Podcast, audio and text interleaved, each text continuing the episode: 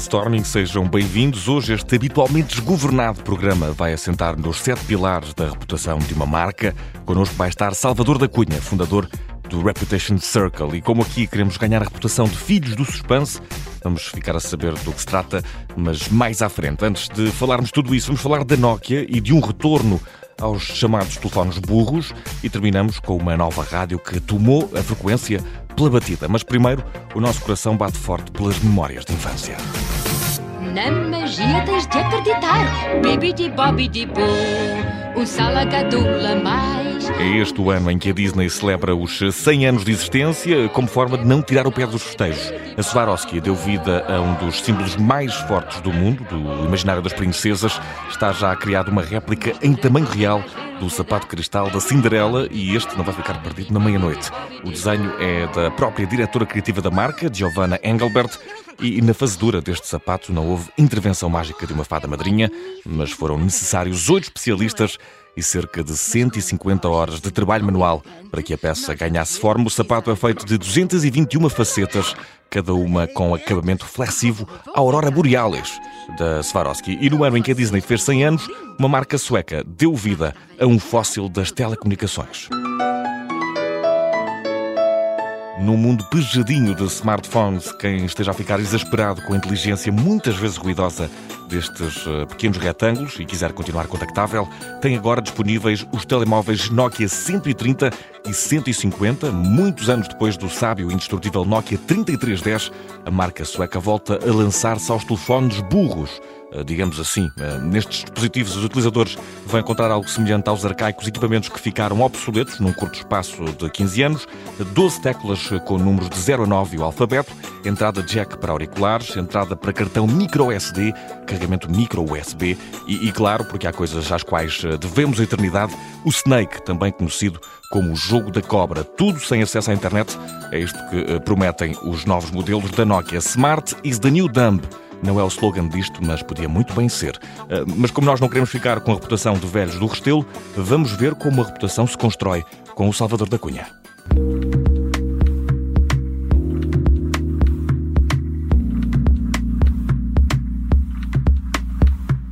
No brainstorming de hoje temos o prazer de conversar com Salvador da Cunha, fundador da Reputation Circle e CEO da agência Lift. Salvador, para começar, vamos focar-nos uh, nesta questão da, do Reputation Circle. Uh, Nasce com o objetivo de sensibilizar os gestores portugueses para, para a vantagem competitiva que a reputação corporativa representa para as organizações.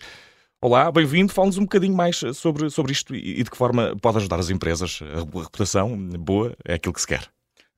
Muito, muito obrigado. Muito obrigado pela oportunidade de, de de estar aqui no Observador a falar um pouco sobre este tema que me entusiasma tanto há tantos anos.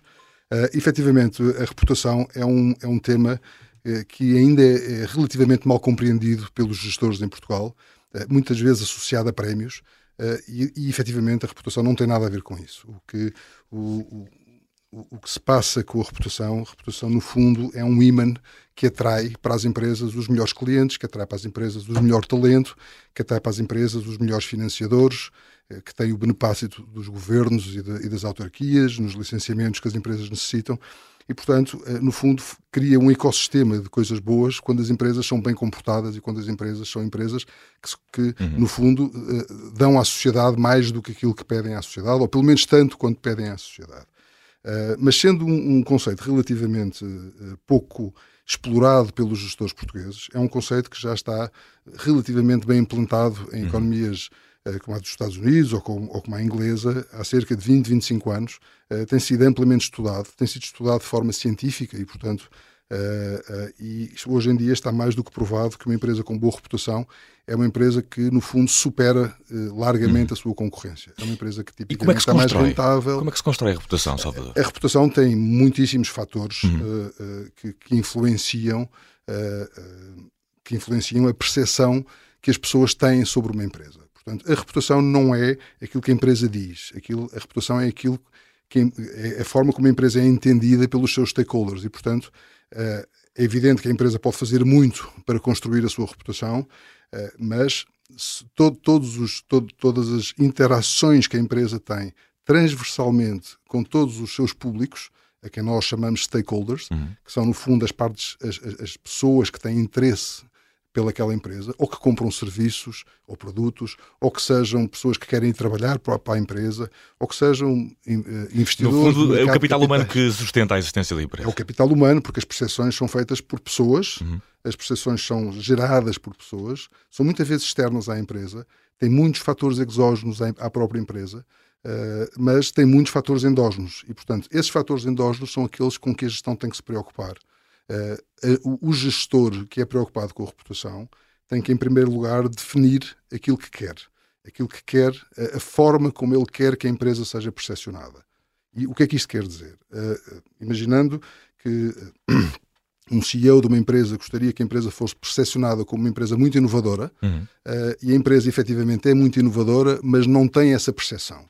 Uh, não há essa percepção pública de inovação. Portanto, ele tem, tem que trabalhar muita comunicação para que as pessoas que interagem com a empresa tenham essa percepção de inovação. Hum. Uma coisa são os factos, outra coisa é a percepção deles, é mais ou menos isso. E é exatamente isso que nós, é exatamente com isso que se tem que trabalhar, porque o problema é que o que comanda as decisões das pessoas são as percepções que elas têm uhum. sobre as marcas e sobre as pessoas também, não é? Não é a realidade. A realidade é, um, é, é uma coisa estática uh, e as percepções são coisas dinâmicas que vão acontecendo à volta da realidade. Uhum. E há aqui um outro, uma outra dimensão, que é a forma como os gestores gostariam de ser percepcionados pelos seus públicos. E é isto que é muito importante do ponto de vista estratégico de definir.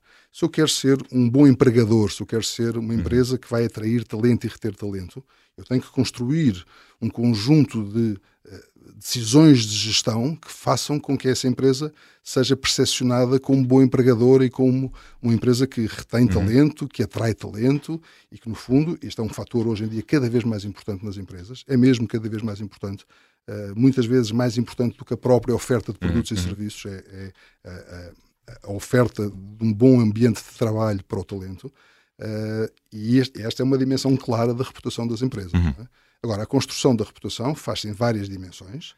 Uh, faz-se na dimensão de inovação, faz-se na dimensão, como já disse, do workplace, portanto, do ambiente de trabalho, faz-se na dimensão da forma de gestão da empresa, uhum. o governance da empresa, como se diz. Se a empresa é ética, se é transparente, se trata bem os seus fornecedores, se trata bem os seus clientes, se trata bem os seus trabalhadores. Portanto, isto é muito importante. Hoje em dia existe outra dimensão também muito importante, que é as dimensões de sustentabilidade e de cidadania. Se a empresa uhum. é uma uhum. empresa preocupada com o ambiente, se uma empresa é uma empresa preocupada com, uh, uh, com a sociedade em geral, Sim. isso no fundo, uh, se é responsável socialmente e e, e, Salvador, eu acho que já entramos aqui por uma, por uma outra questão. Em maio deste ano, o Reputation Circle lançou o Corporate Code for Reputation Excellence. Este documento tem sete pilares, já falámos, creio que, alguns deles: propósito, empatia, ambiente de trabalho, falámos aqui, inovação também, sustentabilidade, a questão do, do governance e também esta questão da monitorização de uh, intangíveis. Uh, Exatamente. Porquê estes sete pilares e como é, que, como é que lhes chegaram? Já agora também a definição do que é este monitorização de intangíveis. É um nome sonante. Eu, se calhar uh, vou um bocadinho mais atrás uhum. e, e, explico porque é que foi criado o Reputation Circle. Uhum. O Reputation Circle uh, é um centro de conhecimento gratuito uh, que a LIFT decidiu lançar em 2019, portanto já faz quase quatro anos, e nessa altura decidimos lançar isto porque havia muita falta de literacia sobre reputação em Portugal. A reputação estava muito associada aos prémios uhum. que existiam sobre reputação, mas não à forma como a reputação pode impactar a gestão das empresas. E para nós era muito importante dissociar uma coisa da outra. Uma coisa são prémios, tudo bem, os prémios são legítimos, nós não damos prémios, nós no fundo damos aos gestores ferramentas para que os gestores possam gerir a sua empresa nesta economia da reputação, gerir a sua empresa de forma sustentável, gerir a sua empresa de forma que mais tarde pode ser uh, pode ser um, uh, eh, pode ter vantagens competitivas grandes em relação à concorrência. Uh, este, este, este Reputation Circle, este nosso centro de conhecimento, tem uh, um conselho consultivo com mais de 15 gestores de topo da economia portuguesa que nos ajudam a montar, uh, que nos ajudaram aqui a montar este Corporate Code for Reputation uhum. Excellence. Isto foi um projeto de co-criação com um conjunto grande de empresas portuguesas. Nós demorámos um ano a trabalhar cada um dos pilares com, uh, com um conjunto de gestores que nos foi dando a sua opinião sobre, sobre, a experiência um real, de, sobre as experiências reais e, no fundo, adaptamos aquilo que são eh, os, os, códigos internacionais a um código específico para Portugal, de empresas portuguesas ou de empresas que operam em Portugal. E, portanto, tivemos cerca de 40 gestores a trabalhar connosco neste projeto. e nasceu este Corporate Code, que no fundo é um conjunto de boas práticas de gestão para a gestão da reputação. Portanto, são coisas diferentes. Uma coisa é de ter boas práticas de gestão e ser uma empresa bem comportada em toda a linha, uhum. transversalmente a toda a empresa. E outra coisa é depois ser bem reputado. E para ser bem reputado é preciso medir essa reputação junto dos stakeholders. E é esta que é a questão que. Da monitorização dos intangíveis. Nós, da monitorização dos intangíveis. A reputação é um ativo intangível muito valioso. Uhum. É o ativo intangível mais valioso que existe. Eu posso lhe contar uma história muito rápida sobre, a, sobre a, a avaliação deste ativo intangível. Por exemplo, uma empresa como a Tesla, que é considerada inovadora a nível mundial, uhum. é a décima construtora do mundo de automóveis e a sua valorização em bolsa é superior à soma das outras nove empresas. Portanto, está a ver que nós temos uma empresa que vende cerca de mil milhões de, de desculpa lá, vende cerca de um milhão de carros, uhum. temos uma Toyota que vende cerca de 11 milhões de carros e a Tesla tem um valor de mercado superior à soma das outras nove. Portanto, e isto tem não está só no volume de vendas. Esta não, não, isto tem a ver com os intangíveis. Portanto, uhum. 90 e tal por cento da valorização da Tesla tem a ver com as expectativas que os investidores têm de que esta empresa, sendo altamente inovadora e estando num mercado muito específico, eh, vai valer muito mais no futuro, vai vender muito mais carros no futuro. E, esta, e, e isto, no fundo, somado tudo, tem a ver com o que os investidores chamam o goodwill, uhum. mas o goodwill não é mais do que a reputação da empresa nos mercados financeiros que consideram que a empresa pode ser muito valiosa. Portanto, a medição da reputação é muito relevante quando os gestores querem saber se são bem percepcionados como inovadores, se são bem percepcionados como um bom ambiente de trabalho, se são bem percepcionados como tendo um líder de excelência, um líder empático, um uhum. líder transparente, que tenha uma governance também transparente e, portanto, medir uh, uh, as percepções em cada uma destas dimensões é muito relevante. E hoje em dia existe um conjunto de ferramentas. Uh, nós temos uma ferramenta dentro da Lift, mas existe um conjunto de ferramentas Sim. grandes para fazer esta medição de reputação, para que os gestores percebam em que ponto em que estão, para, para que percebam do, do ponto em que estão uh, para onde podem ir. Isso, nós só sabendo onde é que estamos é que sabemos para onde é que, como é que conseguimos traçar um caminho para onde queremos ir, não é? Portanto, essa é a importância da, da medição Uhum. Pode ser feita de seis em seis meses, pode ser feita uma vez por ano, pode ser feita duas vezes, uma vez de dois em dois anos. Sim. Portanto, cada gestor depois faz uh, as suas regras e, e, e mede a reputação da empresa uh, à medida assim, da dimensão também da empresa e das necessidades que tem. E, e já percebemos que, que o sucesso de, de, de uma marca uh, está muitíssimo dependente destes, destes ativos intangíveis, talvez até mais substancialmente. Salvador, se determinada pessoa de, de determinada marca tiver uma boa reputação, mas por algum motivo uh, vir a sua imagem manchada, que estratégias é que existem para voltar a reerguer essa reputação? Há danos à, uh, à reputação que são irreparáveis, por exemplo? Uh, depende, depende muito, cada crise é uma crise. Estas uhum. crises mediáticas que nós assistimos hoje em dia, às vezes são, têm picos muito grandes uh, e que depois desvanecem-se rapidamente, e portanto isso é espuma das ondas, muitas vezes não é necessário Sim. fazer nada, e a reputação, no fundo, é, é um tronco grande que garante que a empresa. Uh, que, que, todos os seus públicos lhes dão o benefício da dúvida. Agora, se houver o que nós chamamos maus comportamentos, o chamado wrongdoing, uh, efetivamente há, há, medidas que têm que ser tomadas. Uh, se eu lhe disser que a maior parte dos gestores norte-americanos que foram demitidos dos seus cargos nos últimos três anos foram por questões reputacionais, uhum. uh, essa é uma forma claríssima de, de, no fundo, isolar a crise dentro do gestor que a provocou, se de facto houve mais práticas associadas a essa crise, e, e, e não, não trazer esse dano para dentro da empresa. Portanto, a empresa tem dano na mesma, mas esse dano pode ser recuperado por uma nova liderança uhum. e por novas formas de governance dentro da empresa que façam com que a empresa consiga proteger melhor a sua reputação. E, e se um diretor de uma marca se envolver assim, em algum escândalo, uh, de que forma é que a reputação da empresa pode sofrer consequências? Acontece mais uh, o dano ser causado mais à reputação da pessoa do que ao da própria empresa? Depende também da força da reputação da empresa? Depende muito da força da reputação da empresa, mas também tem muito a ver com a gestão de expectativas que, que a empresa uh, tem para fora, não é? Portanto, se, se por acaso uma empresa de laticínios vender um lote inteiro de leite estragado e não fazer a recolha desse leite estragado, a reputação da empresa está em causa e a reputação dos responsáveis também está em causa e, portanto, a empresa tem que imediatamente uh, no fundo, fazer é a gestão dessa crise, fazer, fazer a recolha de todos, os, de todos os produtos que estão estragados, digamos assim, uh, e explicar o que é que aconteceu, não é? Uh, nós, uh, nós, na Lift, temos crises mediáticas com, com empresas todas as semanas e, portanto, a maior parte das crises, diria 95% das crises, são uhum. clarissimamente reparáveis porque são coisas que às vezes acontecem e não têm a ver com más práticas.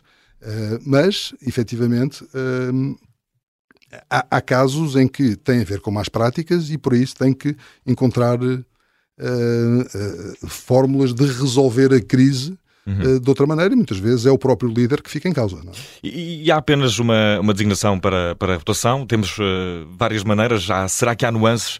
Hoje, com as plataformas digitais, a reputação pode ter diferentes sentidos, até porque o número de seguidores hoje em dia costuma eh, criar um tipo de reputação que às vezes até podem corresponder à realidade, mas a verdade é que hoje em dia a reputação está no auge, está em altas e é talvez um dos temas mais importantes de, desta geração. Como é que está esta realidade? A, a reputação uh, tem, tem muitas definições, mas no fundo há, há, há poucas definições que de facto. Uh, Precisamente por ser intangível, é difícil também definir. Não é difícil definir. A, a reputação, no fundo, é a soma das percepções que uhum. existe uhum. nos stakeholders-chave para a empresa. Portanto, é evidente que uma empresa que atua nos Estados Unidos tem uma reputação diferente nos Estados Unidos do que tem na China uh, ou do que tem na Europa. Uhum. Uh, portanto, aqui há fatores exógenos, como seja a geopolítica, que faz com que por exemplo, um Facebook ou uma Google, eh, como não podem atuar na China, tenham uma reputação muito fraca na China, ou que uma Huawei, que é chinesa, tenha uma má reputação nos Estados Unidos porque não pode atuar, porque os Estados Unidos não, não a uhum. deixam atuar nesse país, por, enfim, por um conjunto de outras questões. Portanto, a reputação. A geopolítica, o que é da geopolítica, a reputação, o que é da reputação, não, embora também envolva questões de reputação. Mas envolve, envolve. Mas o que eu estava a dizer há pouco tem muito a ver com a gestão de expectativas. Uh, por exemplo, a nossa expectativa é que o Ronaldo marque golos. a reputação do Ronaldo só é muito boa como um jogador de excelência se marcar muitos golos. Vamos ver outra, outra questão. Um padre pode até fazer muitas asneiras, mas não pode ser pedófilo. e isto é uma das principais consequências da má reputação que a Igreja está a passar, uhum. apesar de estar uhum. a tratar bem do assunto agora, neste momento, está a tratar bem do assunto, já tratou muito mal do assunto porque dificuldades de comunicação, mas neste momento está a tratar bem.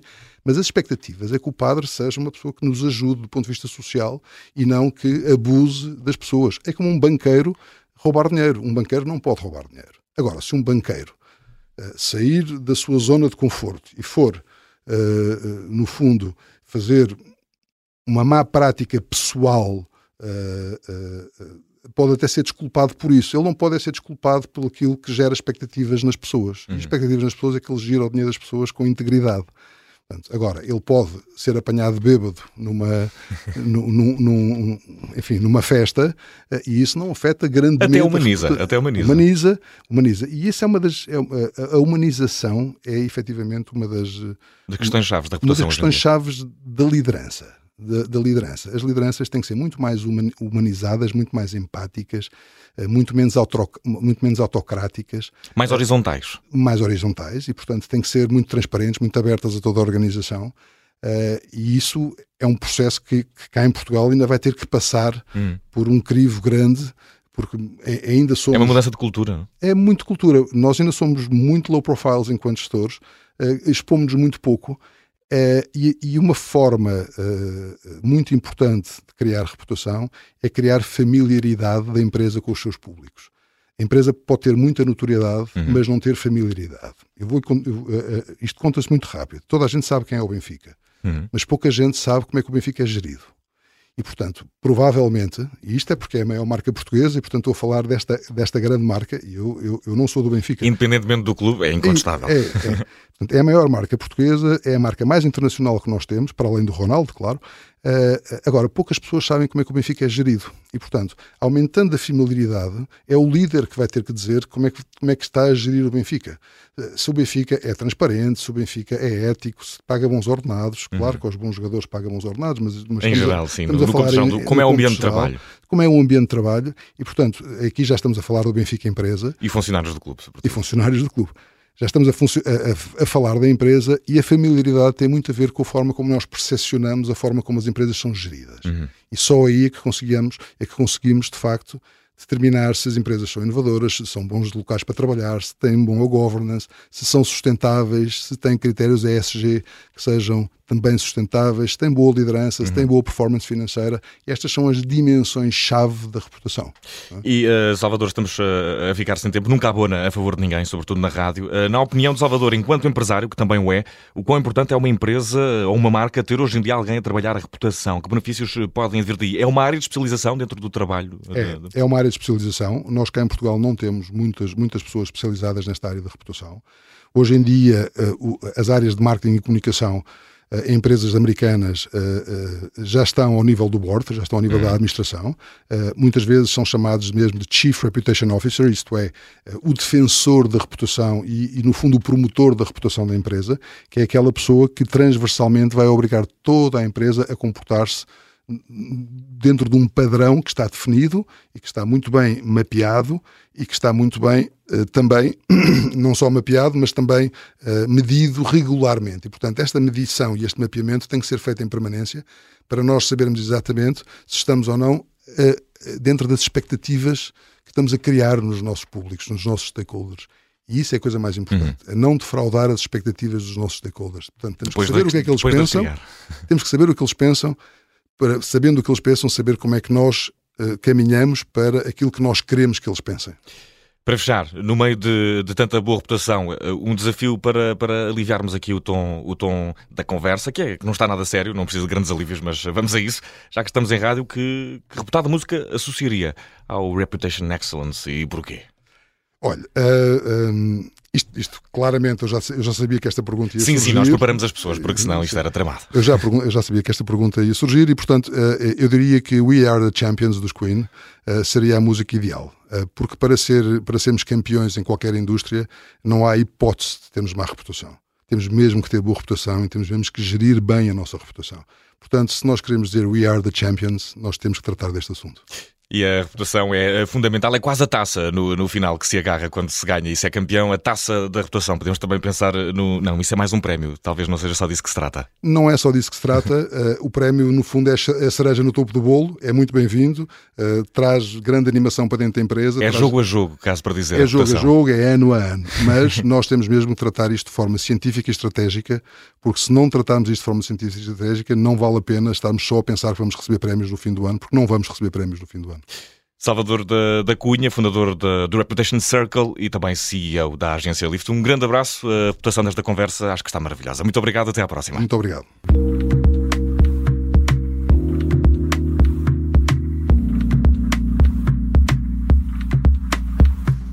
E porque acreditamos a reputação também se constrói, em parte, com uma concorrência cooperativa, despedimos-nos com um brinde a um novo colega de atividade da Rádio Observador.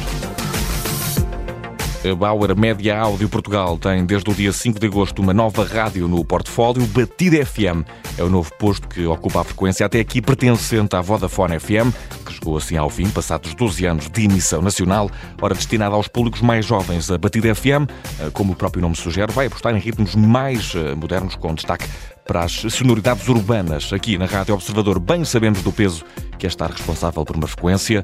O maior dos sucessos para esta nova rádio, a batida de mais um brainstorming. É com a de novo em FM e também em podcast.